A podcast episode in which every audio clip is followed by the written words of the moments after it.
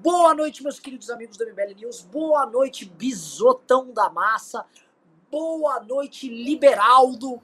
Estamos aqui nesta live que está se tornando diária. Vocês sabem que eu vou pedir muito Pix. Eu quero Pix pra um caralho hoje. Vocês vão pingar Pix mesmo. Precisamos de Pix aqui hoje, porque estamos em guerra. Tô puto. Hoje puxamos o hashtag não deu 100 mil. Deu perto de 30 mil menções, mas tudo bem, foi improvisada. Gostei 30 mil pra ser improviso é, é bom pra caralho. Mas estamos agora no meio da votação do voto impresso. Né? Estamos agora no momento que separa os meninos dos gados. Porque uh, eu fiz uma thread enquanto aguardava vocês chegarem vou usar isso como apresentação sobre essa questão do voto impresso para vocês poderem discorrer à vontade aqui. Né?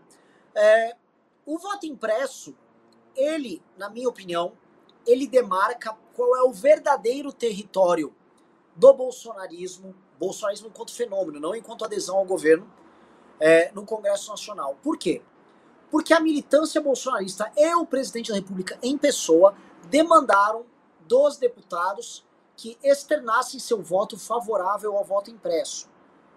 Eles exigiram que os seus parlamentares, ou que parlamentares que pretendem ter voto de bolsonarista nas eleições de 2022, não apenas votassem a favor, como externassem isso. É por que, que eu estou falando disso? É porque a gente sempre quis saber quem ainda está na zona de influência do bolsonarismo.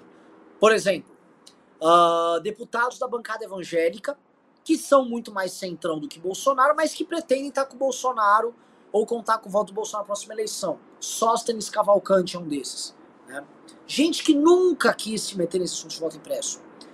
Deputados, por exemplo, como Marcel Van Hatten, que tenta delimitar, é, assim, olha, aqui eu não estou com Bolsonaro, mas aqui eu estou, né?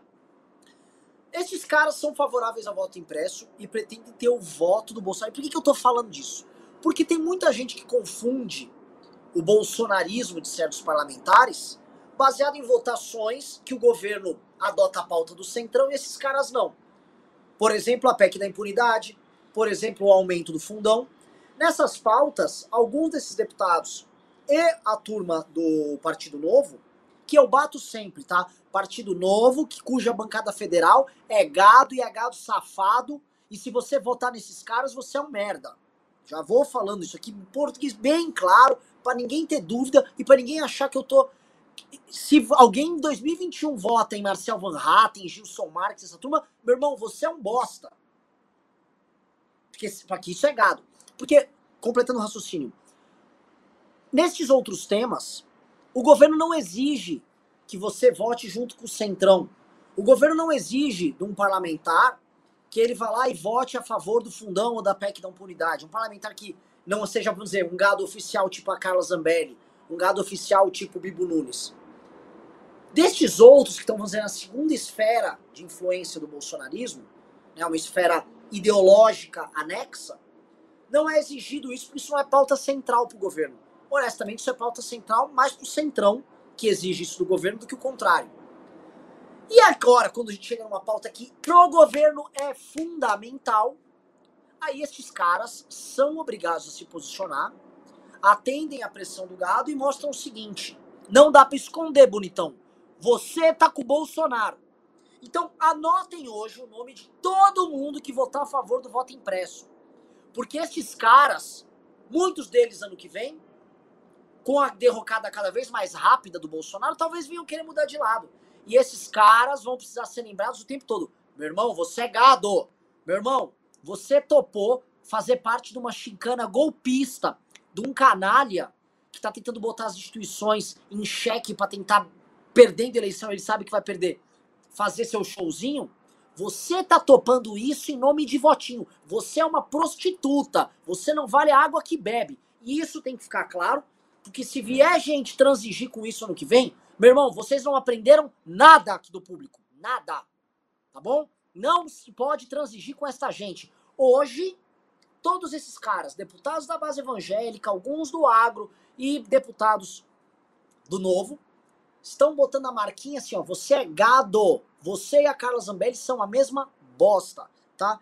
Com base nesta apresentação, passo a bola. Quem quer começar falando sobre voto impresso? Beraldo ou Liberaldo da Massa ou Bisotão? Posso falar. Boa noite, pessoal. Boa noite, Renan. Boa noite, Bisoto. O... Eu acho o seguinte, Renan, esse movimento hoje, na verdade, os deputados eles estão num ato de sobrevivência das suas estruturas. Eu acho que é um, menos um pensamento eleitoral e mais um pensamento do momento. É, o que, que cada um deles tem a ganhar, que dependem do governo para ganhar, e qual é o, é, é, é, o toma lá da cá, então qual é o toma né, o, o da cá deles que eles estão é, se expondo para defender. E isso vai ficar muito claro hoje, como você falou. Assim, é, essa relação de deputados que vão votar a favor dessa, dessa bobagem que é o voto impresso dessa forma. Estava ouvindo agora a Detone falar, é, os argumentos são, são extremamente frágeis, até porque a população em si ela embarca nesse tipo de discurso pelo que ela ouve falar. A população não tem efetivamente um dado, não tem uma, um, relatório de uma empresa com as credenciais necessárias para você ler e ter uma informação confiável de que há suspeita de fraude ou não. A eleição do AS 2014 é uma prova disso. O PSDB, mal ou bem, vinha ali né, de oito anos de governo, ali Fernando Henrique, manteve a sua estrutura, era um partido muito bem estruturado, com presença em vários estados, indicou muita gente no tribunal, em todos os tribunais, em todas as esferas. Ali o, o PSDB tinha todos os instrumentos para ir em cima e provar que houve fraude. Ele não conseguiu fazer isso. Eu entendo a, a lógica, a insegurança que pode passar você ficar dependendo só da máquina. Quando você começa a estimular esse tipo de dúvida, é compreensível que as pessoas comprem essa dúvida. Mas o fato concreto é que a gente só está fazendo essa live hoje porque existe um sistema eletrônico que a gente não faz a menor ideia de como funciona, mas a live acontece. A gente, na nossa vida, a gente faz transação bancária Pix, todo mundo faz Pix. Você pega o teu dinheiro, entrega no teu celular e apesar de todas as fraudes que acontecem todos os dias, histórias e mais histórias de pessoas que você conhece que são vítimas de algum tipo de fraude de WhatsApp, etc., você continua fazendo Pix. Então não é racional, se você parar para fazer uma análise fria, você simplesmente imaginar que, que o TSE é um bando de bobão que eles simplesmente pegaram aquelas máquinas lá da década de 90 e jogam ali na nossa frente para a gente digitar. Porra, não é isso. É óbvio que o TSE tem lá o seu grupo de técnicos capacitados e preparados e desenvolvedores, que tem toda a noção dos hackers e tal, o que, que tem de ferramenta no mundo para isso, que o TSE abre a, as urnas para serem hackeadas propositalmente para ver se existe algum tipo de fraude ou não, ou de possibilidade de fraude ou não. Então, isso tudo acontece. É, o sistema eleitoral é um sistema, até aqui, que tem se demonstrado confiável. Você pode ter, eventualmente, vamos pegar lá por amostragem, um percentual de, de urnas que você vai fazer algum tipo de rechecagem, contratar lá as multinacionais de, de auditoria para você pegar numa, numa amostragem estatística, confirmar isso, isso é uma coisa. Agora, você imaginar que dezenas de milhões de votos vão ser impressos e contados como se fazia antigamente, onde você pegava a urna, levava para casa lá do coronel, ele via como é que estava o voto, ele fazia o voto que ele queria e depois levava para apuração. Não dá para a gente ter esse retrocesso.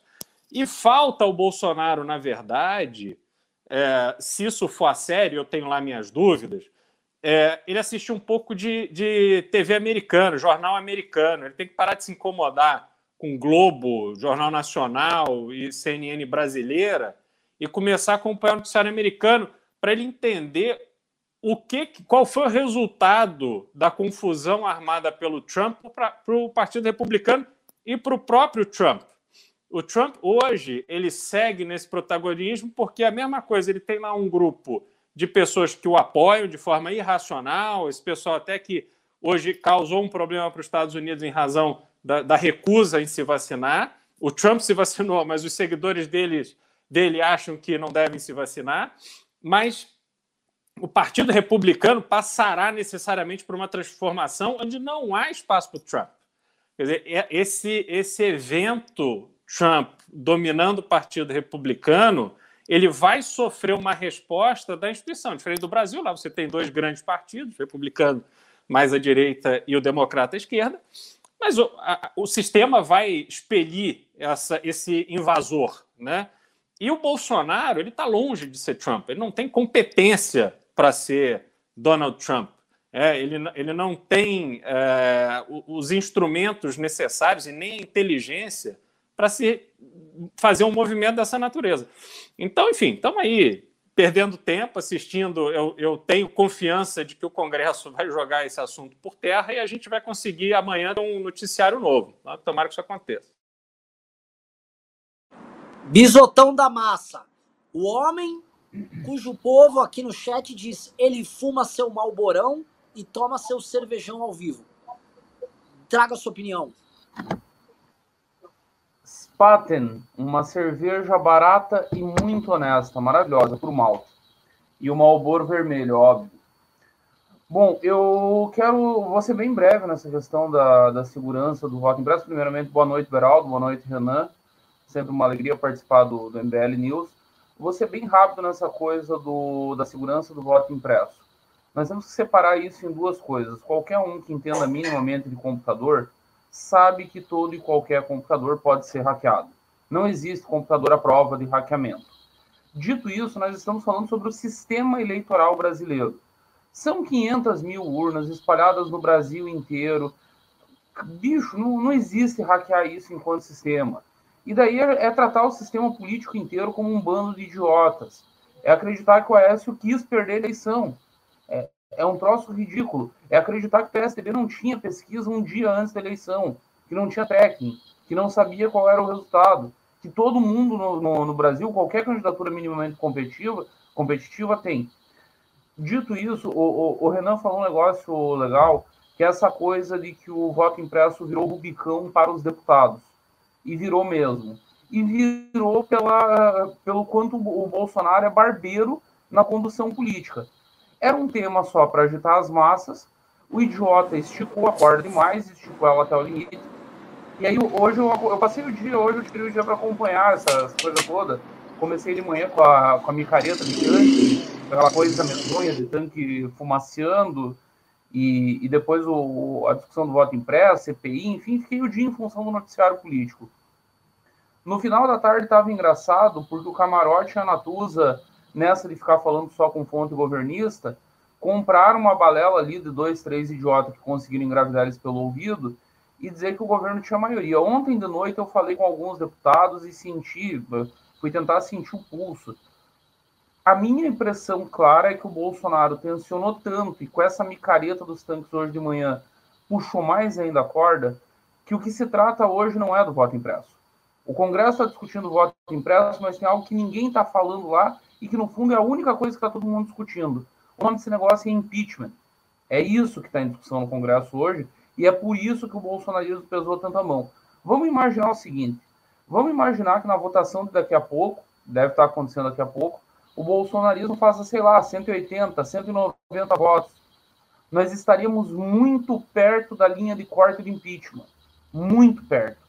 Então o Bolsonaro, nessa dele de ficar brincando e achar que a vida se resume à, à rede social e a surto psicótico do Carluxo, ele imaginou que poderia emparedar o sistema e acabou emparedado. Agora ele está lá numa luta desesperada de vida e morte no plenário, tendo que contar com retardados como a Detone para defender o voto impresso.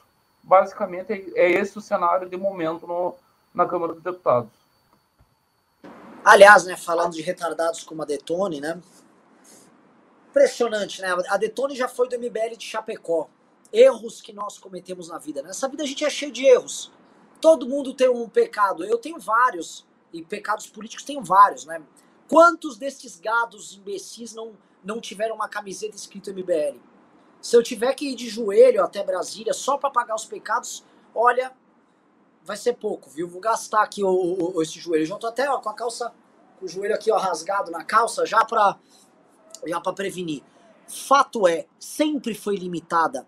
A gente não colocava nem no grupo principal de WhatsApp do MBL porque só falava bosta. Sempre foi uma anta a Detone. Burrinha pra um caralho. Burrinha, burrinha, burrinha, burrinha, burrinha. Aí tá lá falando no parlatório. Outros, puta que assim, Bibo Nunes, eu nem sei como falar do Bibo Nunes, nem sei como eu começo a falar de um cara como Bibo Nunes, de uma Carla Zambelli, né, uma gentalha assim, de quinta, um troço. Quem tá assistindo, assim, é, é difícil entender porque para as pessoas, um gado desse, uma detone, porque como tem um, uma posição de destaque, a pessoa imagina que há mérito ali. E quando você conhece, fala, puta que pariu, cara. A coisa é muito pior do que você imagina. É, esses caras que chegaram aí, essa, essa, janela que foi aberta em 2018 é uma janela. Nossa senhora, cara. Parece, a, parece aquele, aquele portal temporal que entrou um monte de alien aqui, uns bichos esquisitos. Fala, que porra é essa? Foi um portal. Um portal dimensional, porque é, é bizarro. Falando em bizarrice, né? Porque essa questão do voto impresso dá pra gente explorar mais depois. Mas o tema central hoje foi a ridícula micareta que o Bolsonaro fez, uma micareta açucaciata, né? A passeata de, de, de, de latão de lixo lá do, do Exército Brasileiro. Que é uma das coisas, assim, muita gente, a gente fez uma live ontem, tratou das expectativas. E eu falava, olha, o que o Bolsonaro quer criar aqui é o meme dele com tanques perto do Congresso, né? Buscando virilizar novamente a, a imagem, mostrar que ele é um homem potente, um homem capaz de peitar o sistema. E puta que pariu, cara. Eu imagino que este era o objetivo dele. Vou dar um susto a eles, cara. Olha o que rolou hoje. Assim, um dos maiores memes a rodar por WhatsApp no Brasil hoje do MBL. Não digo hoje, na história do MBL foi o de hoje, do expectativa e realidade, o meme dos tanques e tal. Aquilo rodou demais, rodou grupo de WhatsApp de familiar, de amigo. Aquilo rodou o Brasil todo. Porque foi uma brochada monumental.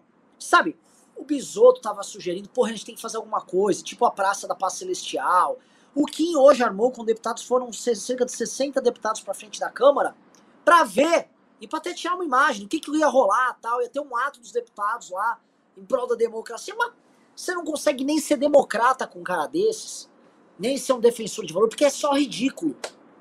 O bolsonarismo, como eles são desorganizados até para parecer golpista, só só bufo, ridículo, merda, cara, que coisa deplorável. Eu não sei, me parece, né? Ontem o Ricardo falou aqui na live que parecia que o Bolsonaro, né, eles são caras criativos, e pintou, ó, vai ter um exercício militar em Formosa, vamos linkar aqui, pá, pá, pá. Tentou fazer uma coisa de última hora, mas ele não tinha ideia exatamente do que era. E se ele achou realmente que iria. Pô, olha, gente, tô aqui com a lista desses blindados aqui. Alguém podia ter repassado para ele, Bolsonaro, você não vai assustar ninguém. Vai soltar uma fumaça feia do cacete. É, é, um, é uns tanques meio magrinho, meio mirrado, assim, não, não assusta ninguém esse tanque. E ele fez. E foi feio, e foi pequeno, e foi brochado. E foi a cara do governo dele, né? Porque, veja, a não ser que isso era uma cortina de fumaça para algo que nós ainda não sabemos o que é, o que, que este cara ganhou com esta porra? O que diabos o Bolsonaro ganhou com essa história? Eu sei, ó, eu vou até começar pelo Bisoto aqui, porque o Bisoto falou, não, os militares, sabe? Bisoto, o que que esses caras... Qual, é a estratégia aí, que eu não sei? Eu tava, eu tava seco hoje o dia inteiro para falar só sobre isso na live, Renan. Eu tava louco para entrar no assunto militares do Brasil. O... Vamos lá, vamos começar do começo. E o começo é a Guerra do Paraguai. O exército brasileiro não existia até a Guerra do Paraguai, é uma tradição portuguesa. Portugal não tinha exército. É daí que surge o negócio dos coronéis. O que Portugal fazia? Pegava um fazendeiro aqui no interior de Santa Catarina, ali em Lages, onde tinha alguma fazenda. Ah, você é um fazendeiro, você coordena a tua região, nós vamos te dar um título de coronel. Você age como juiz, delegado, age, cuida da porra toda. Estabelece policiamento, tudo. Toca a justiça. Vem a Guerra do Paraguai e o Dom Pedro II se vê obrigado a criar um exército que até então o Brasil não tinha. Esse, esse exército é criado improviso, o, sai catando gente a esmo, tudo quanto é tipo de gente, e se cria o exército brasileiro. O exército brasileiro nasce traumatizado, porque ele vai para o Paraguai, ganha a guerra, mas é comandado por um psicopata, o Conde Deu, marido da princesa Isabel. O Conde Deu, todos os relatos são que era um sanguinário maluco, que as histórias mais macabras são dele ordenando massacre quando eles já tinham rendido os exércitos de criança no final da guerra, quando eles tomam a função e vão adiante. Então o exército brasileiro já nasce traumatizado. Aí esse exército traumatizado é contaminado pelo positivismo, que lá na França já tinha entrado em decadência, ninguém mais dava bola. Tem uma frase que eu não lembro quem é, não sei se é do Milor Fernandes, que diz que quando uma ideologia fica bem velhinha, ela vem morar no Brasil. Assim, positivismo. Assim, o Getúlio era positivista ainda em 1930. Esse exército, contaminado por positivismo e traumatizado pelo, pela Guerra do Paraguai, resolve que eles são a salvação do Brasil. O imperador era um banana, doente, a filha era manipulada por um psicopata, casada com um psicopata, então tinha aquela coisa de que ela vai assumir o trono e quem vai governar de fato é esse psicopata, o Conde deu, e aí eles dão o golpe de 89. Logo depois do golpe nasce o primeiro bolsonarismo brasileiro, o florianismo. Foi um fenômeno de tratar o Floriano como salvador da pátria, o macho, o cara que mata, que prende, arrebenta. Inclusive, eu estou na cidade dele, uma cidade que ele massacrou, ele destruiu, matou um monte de gente aqui praticamente em defesa, mandou bombardear e depois deu o nome dele. Um negócio que eu tenho certeza que o Bolsonaro adoraria fazer, criar a Bolsonópolis, eu moro em Florianópolis. Vem 1900 e vem passa esse período inicial, acaba o surto do Floriano, vem Getúlio com outro golpe militar. O Getúlio se apresenta como chefe das forças revolucionárias e curiosidade, comandante supremo das Forças Armadas do Brasil exatamente aquele título patético, ridículo, com o qual o Bolsonaro assinou a nota dele sobre esse evento de hoje. Veio 64, outro golpe. O, por que toda essa introdução? Por que todo esse nariz de cera? Para nós entender uma coisa simples.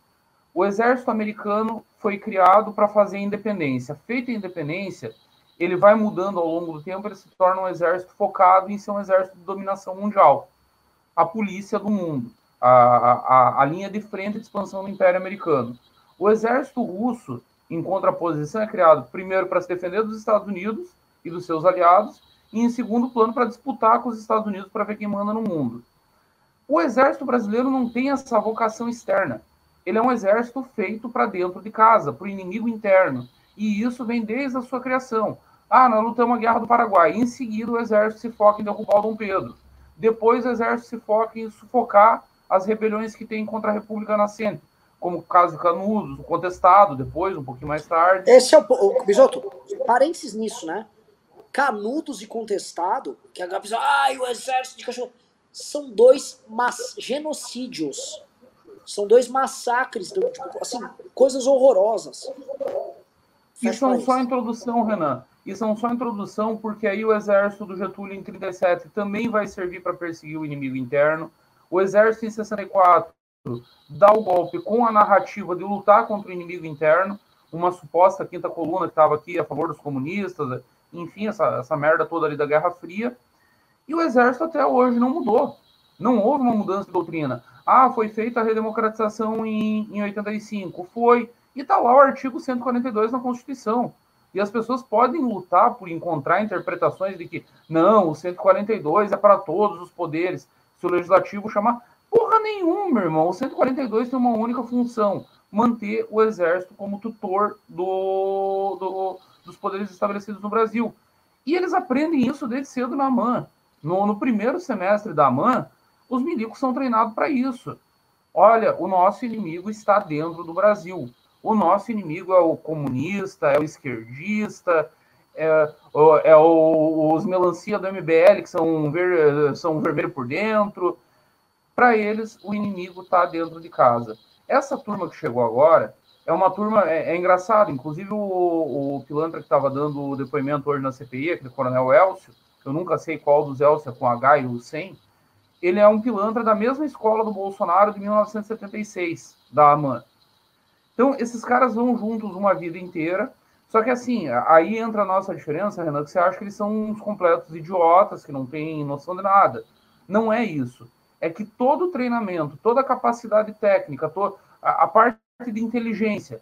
Por que, a inteligência militar é treinada? É para buscar informação sobre o exterior, é para saber sobre a economia internacional, é para saber sobre os desdobramentos do, da quarta revolução industrial? Não, não é isso. Eles estão focados o tempo inteiro em quem é o inimigo interno. O que fazer para derrotar o inimigo interno? Aí quando vem um caso tipo do, da Comissão da Verdade, que a Dilma faz lá em 2011, e começa a botar milicos no banco dos réus, bem entre aspas, porque nem para isso aquela merda de Comissão da Verdade serviu, eles olharam para aquilo, uma vida inteira de doutrinação sobre o inimigo interno, o inimigo interno agiu. Os comunistas tomaram o poder e agora eles querem destruir o exército de Caxias. Então, os milicos sabem o que estão fazendo. O que, que me chamou a atenção hoje? Tô com a impressão de que talvez, talvez esteja acontecendo um racha. O, nenhum dos chefes dos poderes a, aceitou entrar na chicana do Bolsonaro. Eu temia que, por exemplo, Lira, que tem muito interesse no governo, em grana, em cargo, em, em milhão de coisas, aparecesse, não apareceu absolutamente ninguém, mas a ausência mais sentida é do vice-presidente. E a segunda é uma que vazou a informação no final do dia para a Globo News, para o camarote, o general Paulo Sérgio, que é o comandante do Exército, disse que praticamente sofreu uma emboscada. Ele foi chamado para Brasília, ele ia para Brasília para participar de uma reunião do alto comando e em seguida participar de uma reunião do Ministério, segundo Bolsonaro. E aí ontem avisaram ele dessa palhaçada da, da Marinha lá, e ele acabou indo. Vai lembrar que esse comandante da Marinha, esse palhaço, ele é o único do, das forças de, de, alto escalão, assim, que fica se expondo ao ponto de ficar dando likezinho em Twitter da Carla Zambelli. Esse é o nível do palhaço, e parece, pelas informações que a gente tem até o momento, que foi esse palhaço que sugeriu ao Braga Neto, que é outro palhaço miliciano, era o comandante da, da intervenção no Rio de Janeiro quando a Marielle foi assassinada. Tem um monte de história de abuso dele lá, como tem do Heleno no Haiti, é o que essa gente sabe fazer, cometer abuso. E aí o Braga Neto teria levado ao Bolsonaro. Mas a ausência do Mourão e essa vazada de informação do Paulo Sérgio de que ele foi praticamente emboscado, me mostra que está começando a rolar uma tensão interna, que não havia até muito pouco tempo atrás. Agora ela está ficando explícita.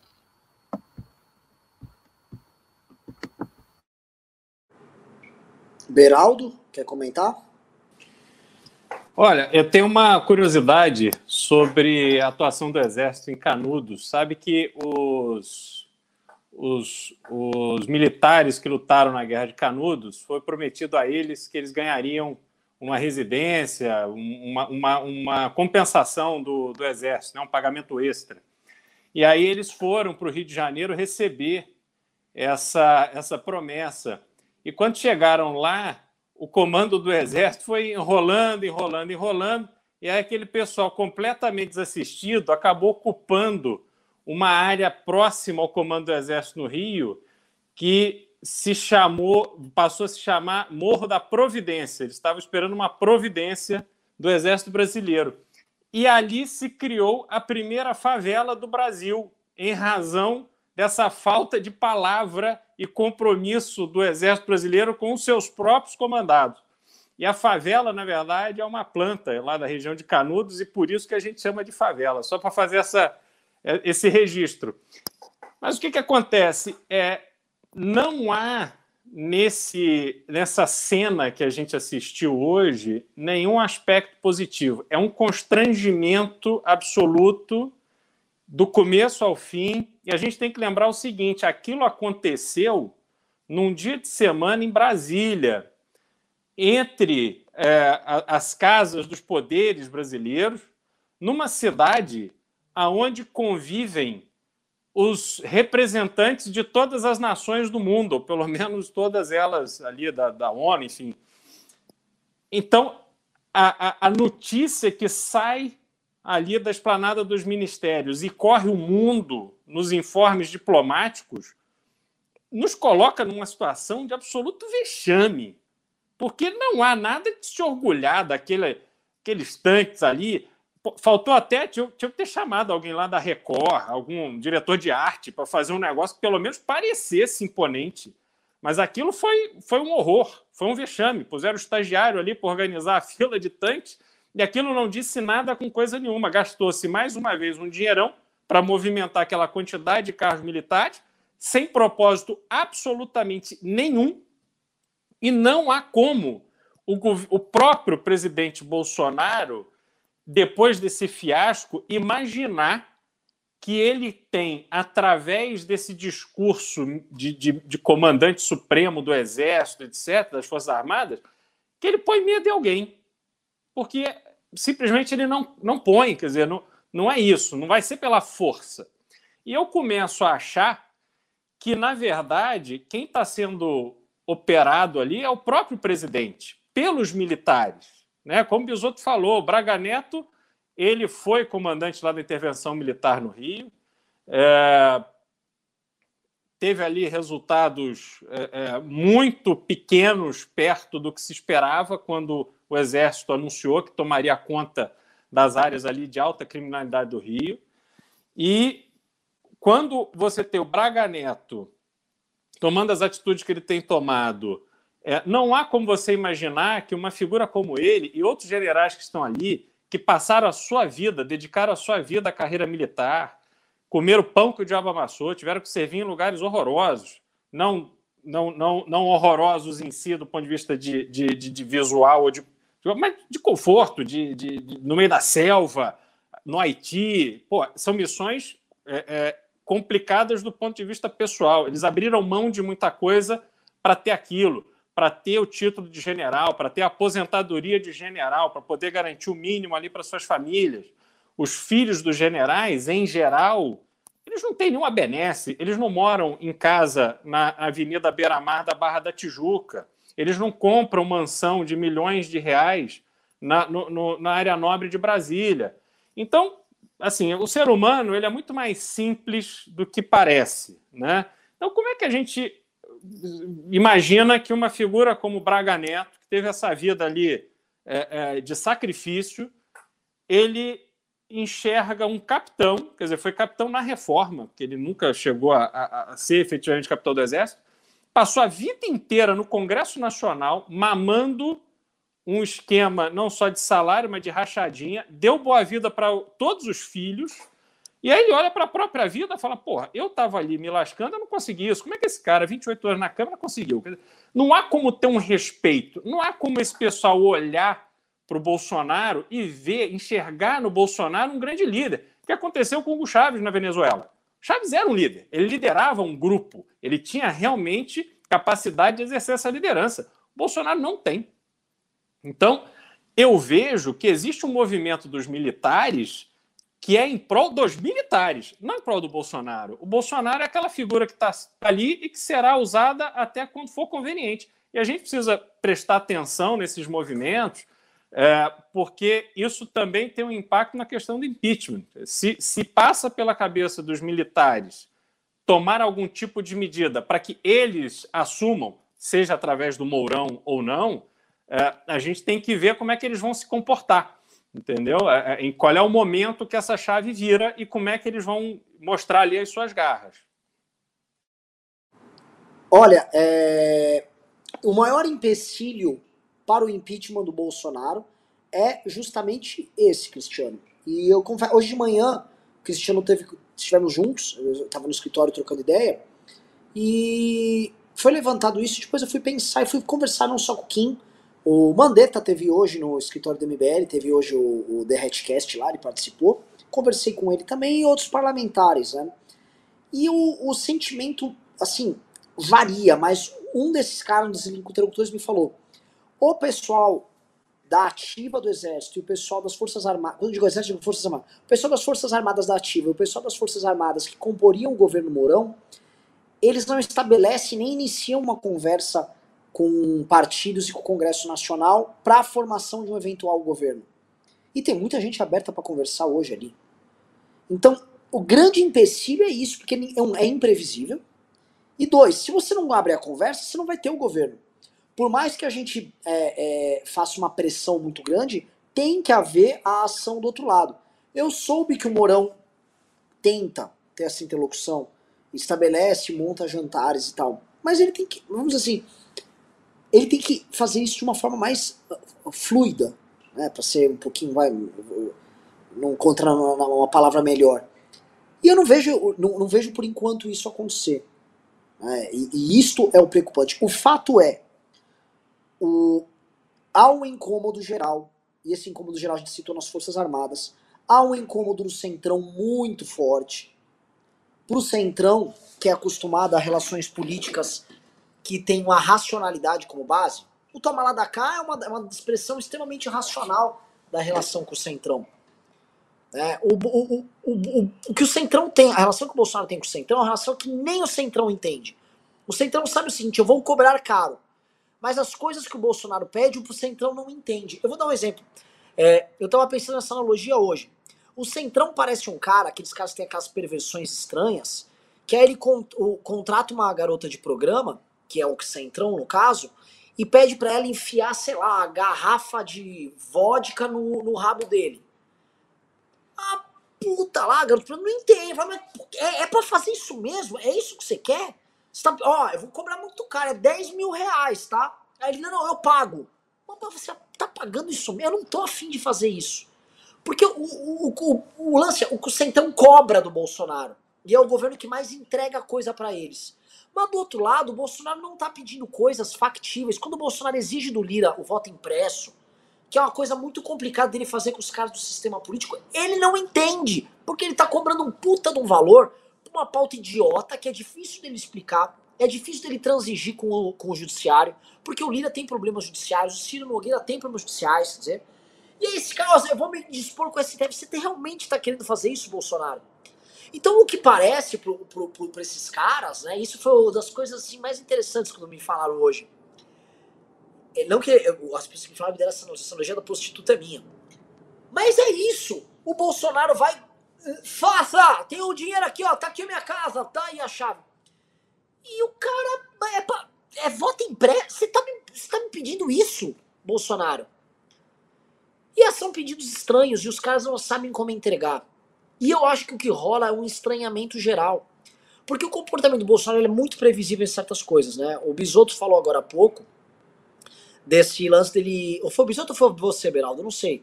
Do, do Bolsonaro assinar a carta como comandante supremo das Forças Armadas. Isso é uma coisa ridícula, né? Porque quando o cara é obrigado a colocar isso no papel, é porque ele não é. Né? Quando o cara é obrigado, ó, oh, eu sou o comandante. E ele tenta falar, o meu exército, as minhas forças armadas. Quando o cara é obrigado a ficar falando, falando essas coisas, é que o cara ele tem uma insegurança gigantesca, que obviamente que ele tem. O Bolsonaro, se tivesse o comando da ativa das Forças Armadas, ele já teria dado um golpe e ele estava muito mais assanhado. O problema do Bolsonaro é que ele não consegue. O Bolsonaro cede pro Centrão e cede pro STF porque ele não tem isso. Então, talvez, né, é, é, olhando até pelo que vocês colocaram, me, me parece que eventualmente o que o Bolsonaro está fazendo, quando ele faz uma parada dessas, quando assina uma carta dessas, é também tentar mostrar, ó, oh, quem manda sou eu, tá? Não é você não. Tá? Quem manda essa porra sou eu. Não adianta fingir, aqui a Constituição garante que eu sou o comandante supremo. E aí, ia até fazer um, um, link com o que o, o Bisotto disse agora há pouco. O Bel Força disse, queridão, meu irmão, o jogo não é esse não, cara. O jogo nunca foi esse, não. Você não, é, você não tem comando de porra nenhuma e, a, e o exército exerce né, a, a, força dele da maneira muito particular dele, com os interesses dele, da forma como ele costuma atuar. Né, é, essa independência que eles têm dele, se por um lado também ela, ela alivia, ela também preocupa em outro campo. É, eu, vou, eu vou fazer um pedido para galera que está assistindo, que é o seguinte, né, antes de passar a palavra aqui para vocês, eu tô com mil, quase, tô quase 1.800 pessoas aqui na live, tá? Eu quero chegar a duas mil. Para isso, pessoal, vocês têm que meter dedo no like para vingado. Eu tô com 1.500 likes. Joga aí, porque teve gente que veio e saiu da live. Joga para 2 mil likes. Dedo no like, joga para 2 mil likes. Aí eu tenho uma notícia boa e uma ruim. A boa é o seguinte, já estamos com 2.500 reais no Pix. A ruim... Tô, desculpa, estamos com 2.700 reais no Pix. A ruim é que uma pessoa só mandou 2.500. Então, porra, o resto doou 200 reais, pessoal, temos que subir. Temos que subir. Hoje, mandei rodar foram 60 mil adesivos para a ação do fim de semana só em São Paulo. Mandamos rodar agora, tá pago, com o dinheiro de vocês. Vocês doaram, pagamos. Agora, pessoal, a gente não faz mágica, precisamos de mais. Eu quero rodar mais, eu quero impulsionar mais. Precisamos, gente, é trabalho, eu sei que é um saco, eu sei que a gente tá fazendo live todo dia, eu tô aqui pidão. Fazer o quê, velho? Se eu tivesse a grana que me atribui, Rodrigo Constantino falou que a China deu 5 milhões de reais para nós. Porra, se eu tivesse essa grana, eu não tava pedindo pix para vocês, não tava miguelando três conto, não. Né? Mas, né, como não, os chineses não cantaram, né? Se quiserem, chineses, pode mandar para ajudar na manifestação, eu tô aceitando. É, a gente, né, estamos né, nessa situação precária. Continuando aqui o tema, pessoal, algum momento aí vão votar ali o voto impresso lá na Câmara, né? A votação tá, tá aí para acontecer. Rolando o que é o mais provável que é, não vai passar o voto impresso e pode ser acachapante ou não. A discussão é se vai ser acachapante ou não, dependendo do centrão, qual o jogo de cena que esses caras querem fazer. Qual o próximo passo do Bolsonaro nisso?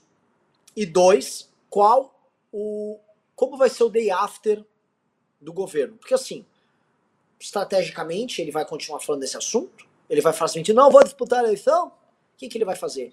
E o day after? Qual vai ser a pauta número um desse governo uh, pós-derrota? Quem quiser pode puxar aí.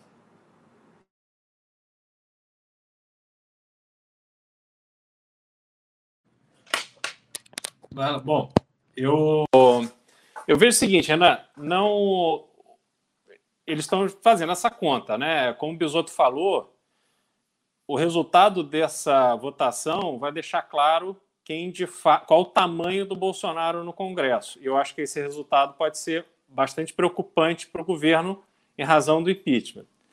É, o Bolsonaro, ele, a minha leitura, ele vai bater na tecla da fraude. Ele vai, o discurso dele é esse, quer dizer, não, é, não, não vejo ele dando o próximo passo. É, eu, eu acho que ele vai conseguir, vai, vai continuar insistindo nisso para fragilizar o processo e tentar se colocar ali de, como um, um, uma figura injustiçada, uma figura vai falar com aquele grupo dele, como a gente já falou várias vezes, cada vez menor, mas está ficando ali a, a essência do gado, né? Os bolsominions ali completamente irracionais, ele vai ficar falando para aquela turma. E eu não, não, não descarto a hipótese dele trabalhar claramente com a ideia de que ele não, não vai terminar esse mandato e vai ficar nesse discurso, né? Vai, enfim, Dilma Rousseff é o golpe, é, é a fraude, é isso. Não tem muito o que fazer, entendeu?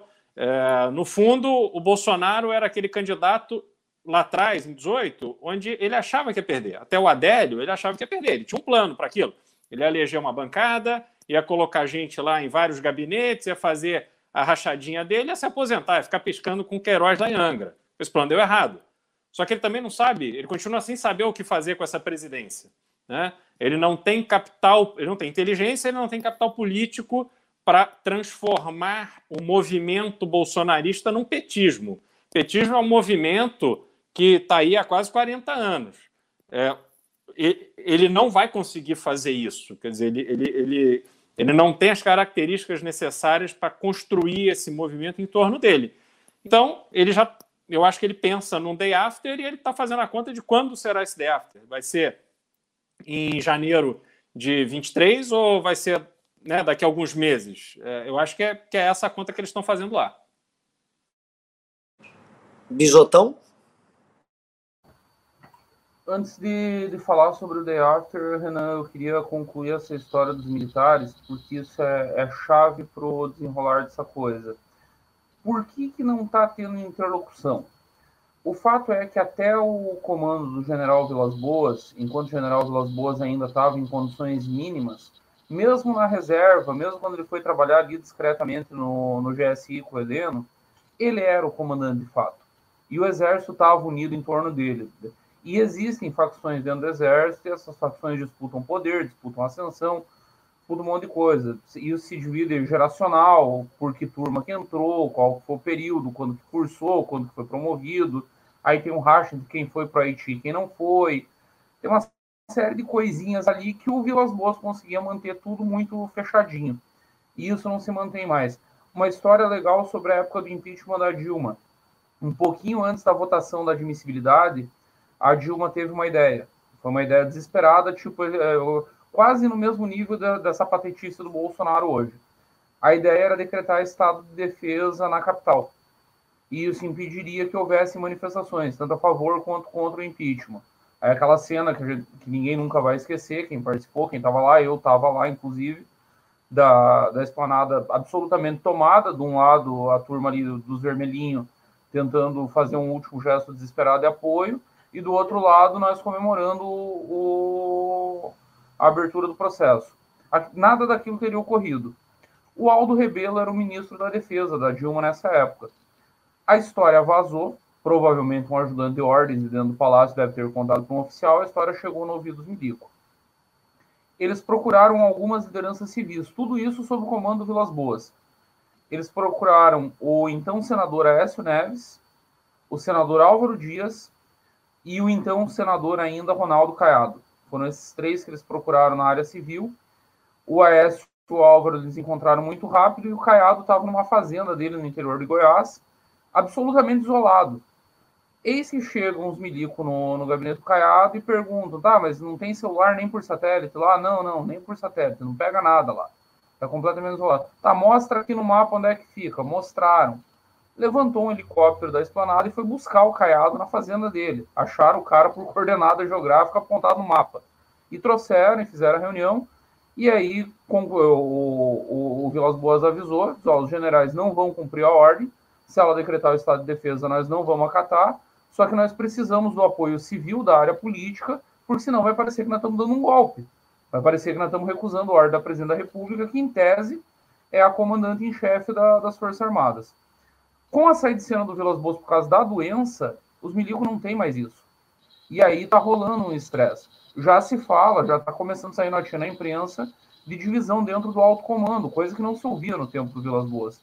Agora, sobre o Day After, Renan, um negócio que nós falamos aqui, acho que foi a coisa de uma semana, foi numa live de domingo passado. Para mim, tá claro o que, que o Bolsonaro está fazendo com essa história do, do voto e quais são os próximos passos que ele pensa. Ele está dando eleição por perdida, ele tem informação. É, o Planalto tem pesquisa comprada, as pesquisas chegam para ele praticamente na base diária. Ele sabe que o cenário é medonho, que a chance, inclusive, dele ficar fora do segundo turno não é pequena. Se surgir uma candidatura de, de terceira via que consiga cristalizar o eleitorado em torno de si, e óbvio que isso não é nenhum idiota tipo Ciro Gomes, vai ter que ser algo diferente disso, vai, vai ter que ser algo que ofereça realmente algo novo para a sociedade. Mas se isso eventualmente surgir, ele pode inclusive ficar fora do segundo turno. Então, o que, que eu acho que ele vai fazer a partir da manhã? Ele vai dobrar a aposta na radicalização. Ele começou hoje a palhaçada. Vai ter desfile militar em Porto Alegre. Ele vai combinar de fazer um desfile militar com o terceiro comando. Depois ele vai fazer outro desfile militar em São Paulo. Aí ele vai ameaçar não reconhecer o resultado das eleições.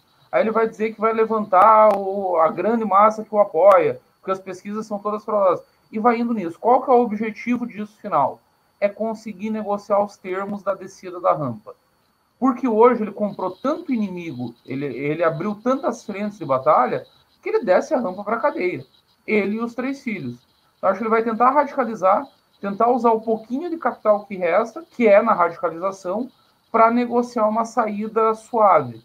Tipo, ó, eu não radicalizo, eu vou, eu vou esticar a corda aqui, mas aí eu mando minha base aceitar o resultado, aceitar que nós perdemos, em troca vocês não me metem na cadeia e esquecem esses processos contra os meus filhos. Esquecem a mansão de 14 milhões do, do Flávio, esquecem as merdas do Carluxo com o gabinete do ódio, esquece do Eduardo, esquece todo mundo. Vão trocar a vida.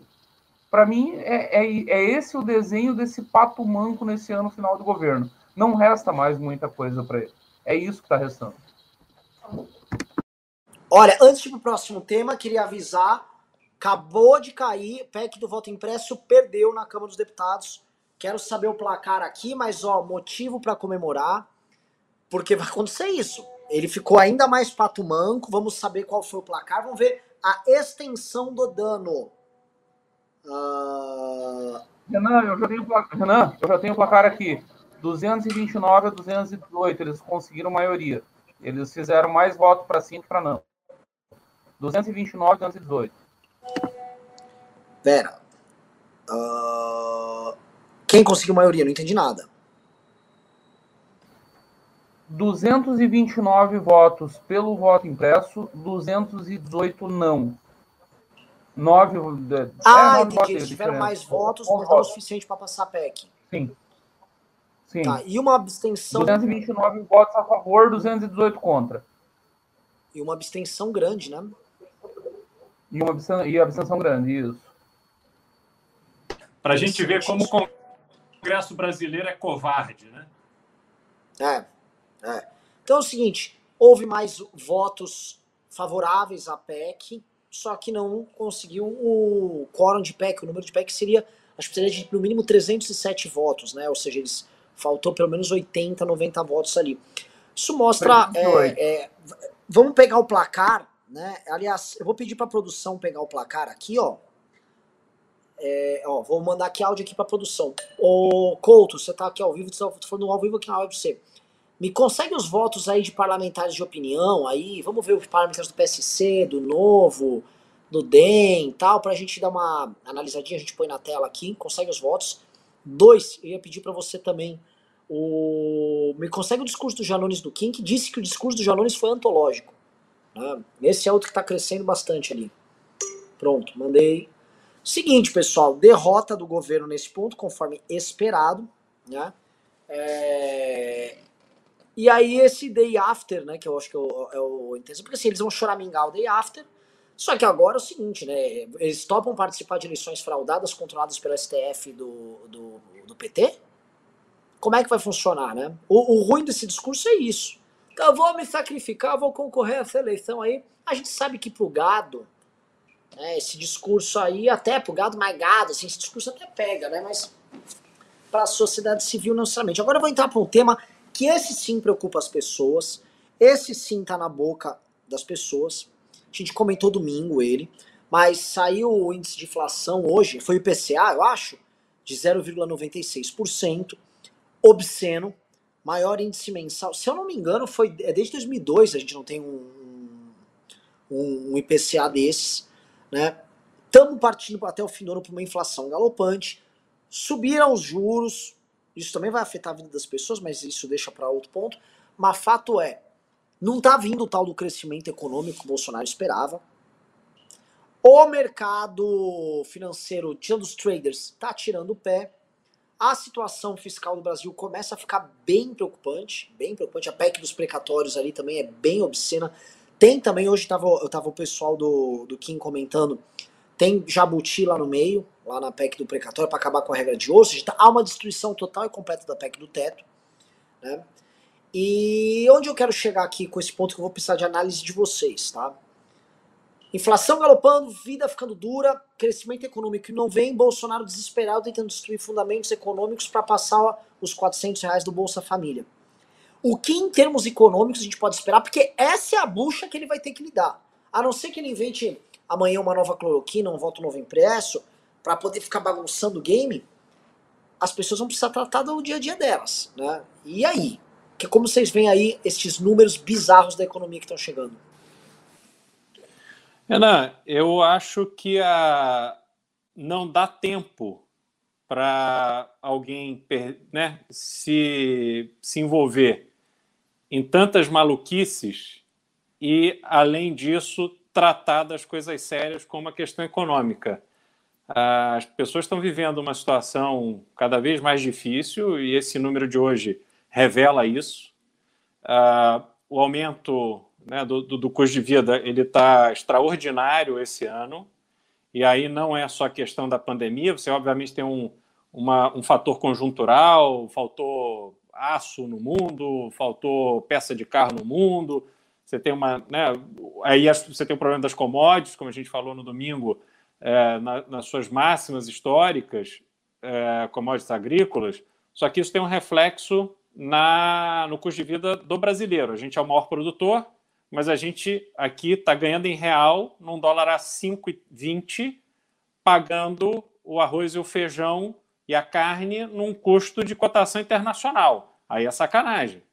Dizer, como é que a gente, com toda essa produção, a gente não tem um planejamento, a gente não tem alguma estratégia para poder equilibrar isso, como não tem no combustível, como não tem no gás, não tem nada.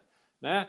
É, é, o mesmo problema que a gente enfrenta hoje na questão da, da energia elétrica, né? cada vez mais se falando não só do aumento, né, do peso, hoje a notícia era o peso do aumento da energia elétrica no, nesse índice de inflação, mas também o risco de apagão. Isso tudo reflete a falta de planejamento. E aí não vai ser um presidente é, que gasta tempo com essas maluquices de voto impresso, motociata e su sucateata, né?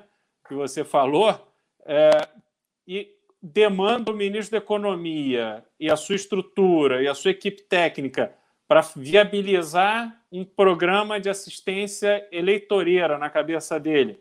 É, como é que você vai cuidar do que é sério? Né? É, é, o dia deles tem 24 horas igual o nosso. Então, não dá para você fazer, se ocupar de tantas coisas ao mesmo tempo. O problema é que eles estão se ocupando das coisas inúteis. E esses problemas do dia a dia, eles vão persistir. E a gente vai ficar aí a reboque da sorte. Né? A gente vai ficar a reboque de chover, a gente vai ficar a reboque de ter algum evento onde o dinheiro entre, seja subindo juros, seja, enfim, que aí o dólar cai, diminui a pressão em cima do preço do alimento. Vai ser alguma estratégia dessa pontual, na minha leitura, que o governo eventualmente virá a tomar é, para ter um efeito de curto prazo, para dar um alívio, para as pessoas é, amenizarem essa sensação de empobrecimento, que é isso que está acontecendo. Só que isso não dura, não tem mágica eles podem falar, vamos levantar os juros agora para 12% ao ano. Vai vir um monte de dinheiro para o Brasil, que é um dinheiro que vem enquanto está 12%. Na hora que esses juros cair, que não fizer sentido, porque obviamente aí você aumenta o custo de endividamento interno, esse dinheiro vai embora na mesma hora. Então, assim, não tem uma estratégia que possa produzir um resultado de longo prazo que traga estabilidade para a nossa vida. A gente fica a reboque dessas políticas. E aí o governo, com a sua narrativa, vai tentando vender ali o seu peixe, mas a realidade é, a gente enxerga isso.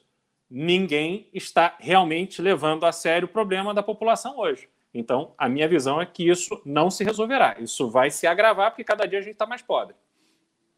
Antes de passar para o Bisoto, vou jogar aqui na, a queima-roupa para você, uh, Beraldo você está trabalhando no plano de governo do Arthur e vocês vão ter que lidar no plano econômico do Arthur com as intempéries do legado bolsonarista. Né? Para fazer esse planejamento é, para o governo do estado de São Paulo para 2023, você trabalha com uma entrega do governo federal, não falando do, da, da, das contas públicas de São Paulo, falando do cenário macro federal, positivo ou negativo? Porque essa aqui é a parte que a gente já Ó, não dá, aqui não dá para esconder. Você está trabalhando com um cenário bom ou ruim para quando vocês assumirem o, o Palácio dos Bandeirantes? Ruim, ruim. Não, não, não, não dá para a gente enxergar uma, um momento positivo do ponto de vista econômico em janeiro de 23. Então, o nosso esforço é entender qual, como a estrutura do governo estadual pode ajudar a amenizar esses efeitos das políticas é, mal executados e mal organizados do governo federal. E a gente trabalhar a parte de fomento através do Banco Paulista, trabalhar a Investe São Paulo para trazer novas empresas para São Paulo e permitir o desenvolvimento das empresas atuais, a gente tratar de toda essa herança da pandemia, do aumento de endividamento, a, a, a falta de pagamento de tributos, porque as empresas, os empresários precisam se recorrer ali do que eles podem. Então não adianta a gente olhar para o empresário e achar que o empresário é um bandido, um salafrário. Não é. A gente tem que ajudá-los a reorganizar a sua vida para que eles voltem a investir, que eles voltem a crescer, voltem a dar emprego. Porque senão vai ser um, um, um problema complicado. E você vê que o governo federal atrapalha em tudo. Hoje a gente teve um call com o Arthur falando sobre a situação do Porto Santos. Quer dizer, a Anvisa até hoje não decidiu se o Brasil poderá ou não ter uma temporada de cruzeiros. E só para dar um exemplo rápido, Porto de Santos é o maior porto de terminal de passageiros é, portuários do Brasil, um milhão e meio de passageiros por ano, dos quais 70% são pessoas do estado de São Paulo. Os navios estão programados para vir. A Anvisa não validou os protocolos de segurança. As agências de viagem estão vendendo, o mercado está se organizando, mas pode ser que o governo federal ou ele diga não, não vamos permitir, aí a gente vai ficar de fora do mercado que a Europa, Estados Unidos, a Ásia já está trabalhando com as mesmas regras de, de, de, segurança sanitária, ou pode ser que ele demore tanto para dar uma resposta que simplesmente não dê mais tempo de trazer os navios. Aí o que, que vai acontecer? Não só a frustração dessas pessoas que estão comprando esses pacotes para poder viajar, mas toda uma cadeia econômica de prestadores de serviço, de pessoas que vivem daquilo, a própria cidade de Santos, porque vai ficar míngua e esses caras vão falir. Não há alternativa. Ninguém aguenta mais e a indefinição só atrapalha. Então a gente vai ter que lidar com essas questões para poder ressuscitar a turma que está morrendo pelo caminho. Porque é assim que a gente vai gerar emprego, é assim que a gente vai ver o, o, o né, a, a, economia circulando, se fortalecendo e, e São Paulo caminhando na frente. Maravilhoso. Ó, pessoal, digite um aqui no chat se vocês quiserem que a gente traga mais uh, detalhes e novidades aí do plano de governo do Arthur nos MBL News que o, que o Cristiano vier. E a gente dois fala, não, eu não sou de São Paulo, eu quero que vocês se danem. Vamos ver aqui, tem muita coisa interessante que pode ser aproveitada. Bisoto, comenta aí a derrota do voto impresso. Antes do, do, voto impresso, eu queria comentar essa questão econômica, Renan, porque hoje aqui em Santa Catarina viralizou uma notícia que o, a gasolina vai bater 7, 7 reais o litro no estado até o final do mês. A galera desesperada, assim. Tudo quanto era grupo do WhatsApp, tudo quanto era coisa rodando aqui, estava tratando disso. E eu estava ouvindo o Beraldo, ele inclusive falou de um negócio importante Vamos dar um cavalo de pau no juro para tentar atrair dinheiro. Beleza. Aí nós disparamos o custo da dívida. E tem um outro lado. Por mais que se desse, que se desse cavalo de pau amanhã, vamos imaginar que se faça uma reunião do, do Copom emergencial amanhã para citar esse cavalo de pau. Vamos meter o juro a 12.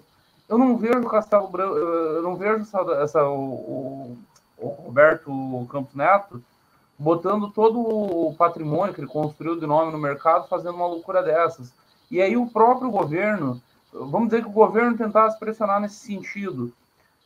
Ferra com as contas que já estão ferradas. Tipo, o Paulo Guedes aperta uma corda que já está apertada em torno do pescoço dele.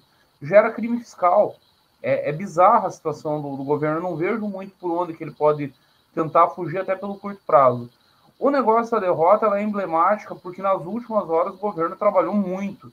O, o pessoal da Globo News de tarde estava falando em ação de milícias bolsonaristas para cima dos deputados com vazamento de telefone de todo mundo, igreja Anel Penteca indo para cima, trouxe assim, jogo pesado, bruto mesmo. E nem com isso eles conseguiram chegar a 257. Vamos dizer que, que era o que eles trabalhavam, que era o que o governo queria. Além de tudo, no final, a mensagem até para os 228 é muito ruim, porque certamente nesses 228 tem gente esperando parte do Butim, tem deputado aqui de Santa Catarina, teve deputado do MDB, do PP, que foi na né, de que ah, aqui o Bolsonaro ainda está muito forte, mas daí com a gasolina 7, com todo esse derretimento, e com essa margem tão estreita e sendo cada vez menor o, o volume, a tentação de trair começa a ficar grande. O, o cenário para o Bolsonaro recompor as forças amanhã vai ser tenebroso. O, ficou ruim na opinião pública, derreteu internacionalmente, completamente isolado, não tem o que entregar no curto prazo, a economia indo para o vinagre e aí uma votação dessas que ele joga todo o peso do governo federal, incluindo chantagem, ameaça e, e o diabo, fizeram o diabo, como acusavam o PT de fazer, e só consegue 228. Fico numa barca dessas ou começo a desembarcar e vou cuidar da minha vida? Tem uma piada muito velha em Brasília que sempre diz: é, político profissional carrega o caixão até a cova, mas ninguém pula junto dentro. Na hora do enterro desce só o cadáver é esse cenário que o Bolsonaro vai ter que lidar a partir de amanhã. Pois é, é, é eu penso assim, porque assim, a votação, a mobilização de todas as alas da máquina bolsonarista foi grande. Você citou agora os de milicianos de igreja. Hoje eles levantaram o hashtag com robô, mas robô, assim, aqueles robôs descarados, fabricaram robô agora do mês de junho e julho, os robôs subindo o hashtag, ou seja, ativaram a máquina do Carluxo novamente os ataques que nós sofremos foram grandes. Vamos nos lembrar, tá? Dos pelegos da Jovem Pan. A Jovem Pan foi uma rádio que terminou, assim, de jogar na descarga toda. Toda não, né? Mas o que restava de credibilidade deles se transformando num puxadinho do voto impresso. Eles operaram a tese do voto impresso nas últimas semanas de forma humilhante. Eles organizaram uma manifestação pífia tudo quanto era possível em termos de máquina bolsonarista foi mobilizado. Eles fizeram tudo o que eles poderiam fazer e perderam. E aí fica a pergunta, né? Como o gado vai reagir a essa derrota? Porque tem um ponto aqui que é, não pode passar em branco. A desculpa oficial do bolsonarismo para colocar o senhor Ciro Nogueira no Ministério da Casa Civil foi que ele passaria o voto impresso. E foi a desculpa que eles davam, inclusive, nos programas de TV. Os fiusas da vida. Não, não, veja só. O Ciro Nogueira vai passar o voto impresso. Ele é muito habilidoso. Olha, nós temos que saber jogar o jogo. Ciro, o Ciro Nogueira sabe jogar, o Arthur Lira também, o Trator Lira conhece os meandros da Câmara. Pois bem, baseados nesse pânico que o Bolsonaro colocou deles no voto impresso e na expectativa é, irreal que eles criam nesses agentes, como Ciro Nogueira, Eles ficavam esperando, não, vamos ganhar, vamos ganhar. E perderam. E pro Bolsonaro, a gente sabe disso. O Bolsonaro, né, ele é o cara que carrega o caixão e pula junto. Né? O Bolsonaro mesmo ele vai pular junto com o Bolsonaro lá na cova. E esse cara, tá assim, tá difícil carregar o caixão. Eles estão carregando, estão na Via Crucis lá carregando a cruz, tomando chibatada, tomando pedrada, tá foda. O Bolsonaro, quando tem um jantar lá com a família, ele teve que justificar o Ciro Nogueira pra sobrinha feminista agora. O Bolsonaro teve que ficar explicando pra galera que, não, veja só, não é ladrão, não, é mansão. Tá muito difícil. E agora não vai conseguir nem explicar a razão por ter colocado o Ciro Nogueira.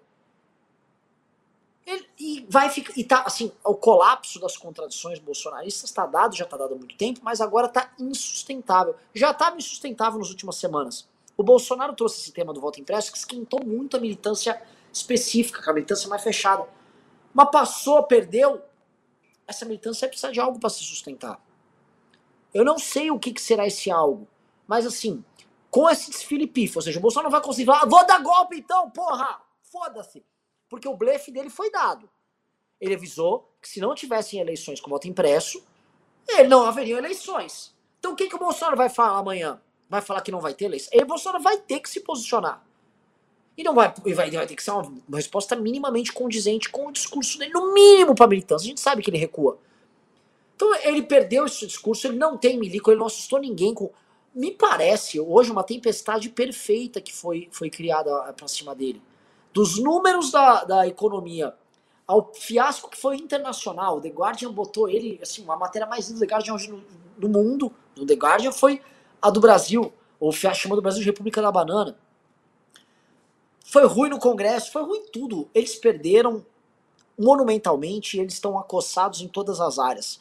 Antes de começar a ler o superchat, eu vou pedir para vocês, então, assim, normalmente eu tinha feito um, com o que nós podemos prever, né? E agora uma pergunta clara tá? Como está então o Centrão e os agentes políticos na visão de vocês? Qual será a reação deles após hoje? É só para começar, Renan, só fazer aqui um comentário sobre o que o Bisoto falou. Bisoto, eu não acho que alguém que quer tentar negociar uma saída honrosa para si próprio e seus filhos é, adota uma estratégia de agredir de forma tão violenta ministros do Supremo. É, eu acho que existe uma incompatibilidade da atitude com esse desejo, porque como ele não para, a cada dia ele, ele é uma nova ofensa, isso vai tornando.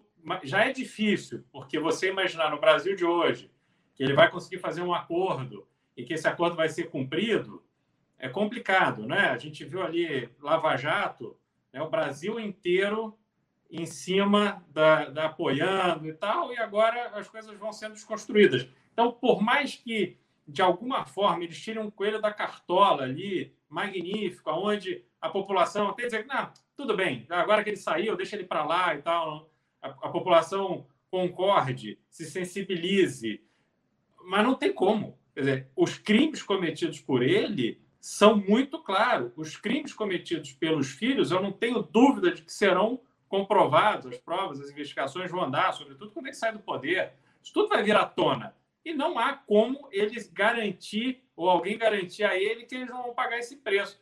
Eu acho que eles vão pagar. Acho que Bolsonaro vai pagar muito mais caro do que ele imagina quando ele sair, quando a sua derrocada se, se consolidar, e vai entrar num, num, num processo que, enfim, vai, vai acabar isso. Assim, esses ícones, Flávio, Carluxo, Bolsonaro, eles vão ter que se, se ver aí com a justiça. Então, fazendo esse registro, Ana, a gente tem aí quase é, por volta de 90 deputados que não votaram. Se a gente considerar que hoje, é, eu acho que ainda está válido o voto remoto né, para as sessões da, da, da Câmara, é, é injustificável um parlamentar não se posicionar sobre um tema desse. É vergonhoso. Sobretudo num dia que estava rodeado de expectativas por causa desse show de horror, desse vexame que Bolsonaro passou com as latas velhas do, do, do, do Exército e das Forças Armadas desfilando no, no, no, nas paradas dos ministérios. Então, é, mostra assim, a, a, falta de qualidade, a falta de hombridade do parlamentar brasileiro que, no momento desse, se omite. Isso é um vexame, isso é uma vergonha. Esse pessoal tem que ser extirpado da política brasileira. Tenha um lado ou outro, mas não se esconda. Né? Não faça essa papagaiada com o povo brasileiro, sobretudo quando está todo mundo assistindo. E eu acho que quem foi ali na defesa do governo Bolsonaro está precificado. Ele, ele sabe o que ele, cada um sabe ali o que ele vai ter de, de recompensa por isso. Né? É, e eles vão cobrar essa conta a partir de amanhã, já devem estar cobrando agora. E quem se posicionou contra dessa forma tão clara é o primeiro grupo que está ali é, é, para dar sustentação ao movimento político. Hoje o Mourão sabe com que ele pode ou não pode falar. Acho que isso ficou mais claro para ele, se é que já não estava. Então, acho que separa o joio do trigo. Acho que melhora o jogo nesse aspecto quando a gente olha para o impeachment. Bisotão? O, o assim, eu vejo que o Bolsonaro ele foi mal acostumado. Sabe a criança mimada que sempre faz birra, se joga no chão, e aí o pai, com vergonha, no meio do shopping, acaba indo lá e comprando, ao invés de dar uns tapas? O, o Bolsonaro tem sido muito isso desde o início do governo. Ele fazia uma merda com o Supremo, Toffoli chamava ele para ir comer pizza na casa dele. Ele fazia outra merda, o Fux combinava de bater um papo, tomar uma cachaça, vamos tomar um uísque, tá tudo bem. E aí ele foi se acostumando mal. Eu acho que ele tem essa vontade de construir essa saída pela radicalização, justamente por causa desse perfil de criança mimada. A criança birrenta que sempre bateu o pé e as instituições deram muita corda. A verdade é essa, as instituições não reagiram na, a própria eleição da Câmara foi um péssimo sinal para o Bolsonaro. Foi um sinal de que a criança birrenta, se, se esperneasse direito, levava tudo, levou a presidência da Câmara, o que está segurando todos os processos de impeachment contra ele no momento. Então, eu, eu acho que ele acredita que dá para negociar uma saída ainda, e concordo com a tua leitura. Eu acho que ele já abriu frente demais e a coisa está grave demais para se construir essa saída. Mas acho que é o que restou para ele. Radicaliza de um lado para tentar acertar do outro é meio que resta. O, Pessoal, eu tô aqui, ó. Uh, alguém falou alguma coisa? Quer, quer, quer complementar? Que eu, eu, eu vou ia botar Não, no ar o vídeo. Ia pedir para o Heitor colocar no ar o, o discurso do Janones e o do Kim. Senhor presidente, o Avante orienta sim a soberania do povo brasileiro, que por meio da votação eletrônica, na nossa urna eletrônica, trouxe até esse plenário cada um dos 513 deputados que aqui estão.